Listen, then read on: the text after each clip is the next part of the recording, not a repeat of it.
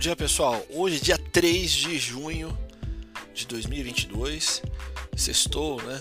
Brincadeiras à parte, o Ibovespa encerrou o pregão de ontem, na quinta-feira, bem próximo de 1% de alta, né? Para ser mais preciso, 0,93% de alta, recuperou o patamar dos 112 mil pontos, né? fechou o dia aí na casa dos 112, 392 mil pontos. Né? Na parte macro, o destaque ficou por conta dos dados do PIB do primeiro trimestre, cresceu quase 1% no trimestre né?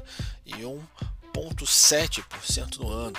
O resultado veio um pouco abaixo da expectativa, que era de algo em torno de 1,2%, mas mostrou a terceira elevação consecutiva da economia brasileira, né, já superando 1,5% né, o patamar observado logo antes da pandemia.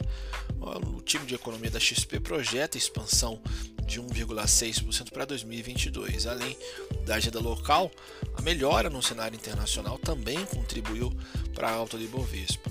A alta das empresas de tecnologia no cenário internacional impactou os ativos locais também, impulsionou o setor entre as principais altas do dia, e além disso, os novos estímulos na China e a reabertura da economia por lá né, acabaram estimulando os ganhos de quase 4% no setor de minério de ferro, né, impulsionando também as ações do setor aqui na B3. Né, do lado das empresas, além do setor de tecnologia e das empresas ligadas ao minério de ferro, as grandes varejistas né, se beneficiaram aí do cenário de risk on e da preocupação né, da recuperação aí da atividade do setor do PIB divulgado logo cedo. Né. Com isso, o setor subiu em bloco, né, mesmo com a abertura da curva de juros local.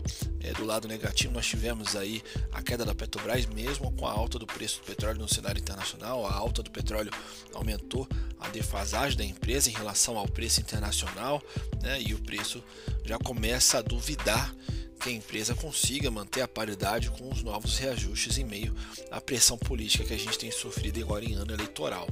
Né? Esses são os principais destaques do Brasil. Lá fora, nós tivemos as bolsas em Nova York fechando em alta, reagindo bastante aos dados de criação de emprego no setor privado. Comentários também dos dirigentes do Fed né, influenciaram bastante o desempenho das bolsas.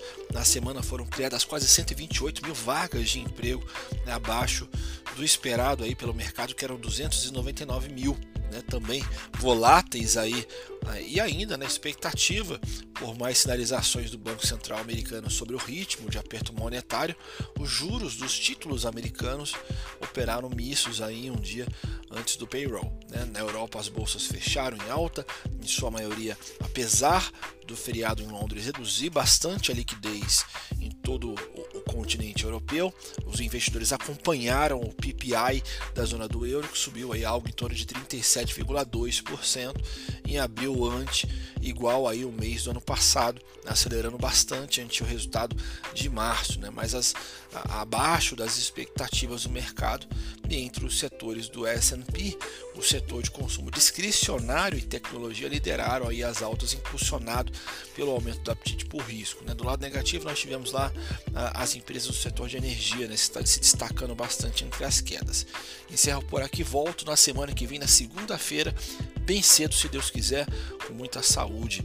Desejo a todos aí um ótimo final de semana, pessoal. Até mais.